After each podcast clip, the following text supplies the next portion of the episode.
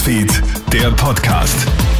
Hey, ich wünsche dir einen schönen Donnerstagvormittag. Ich habe mal das neueste News-Update für dich. Melly Tüchler hier. Hey. Es ist offenbar soweit, jetzt dürften die Infektionskurve in Österreich leider steil nach oben schießen.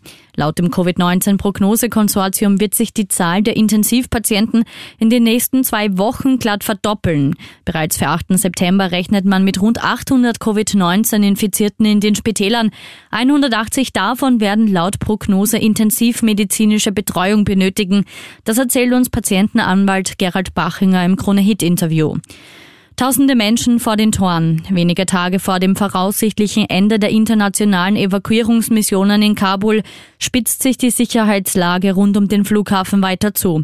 Mehrere westliche Staaten rufen ihre Bürger heute dazu auf, das Gebiet wegen sehr glaubwürdiger Berichte vor ernster Terrorgefahr zu meiden.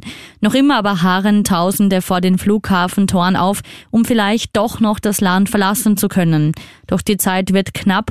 Deutschland und Frankreich wollen heute bzw. morgen ihre letzten Evakuierungsflüge starten. Die USA halten am 31. August als Datum für den Truppenabzug fest. Kannst du auf dein Auto verzichten? Vier von zehn Österreichern können sich vorstellen, häufiger Car- oder Bikesharing-Angebote zu nutzen. 15 Prozent würden ihr eigenes Auto vielleicht sogar ganz aufheben, wenn die Öffis- und Carsharing-Angebote besser ausgebaut werden. Das hat eine von der Boston Consulting Group durchgeführte Umfrage ergeben.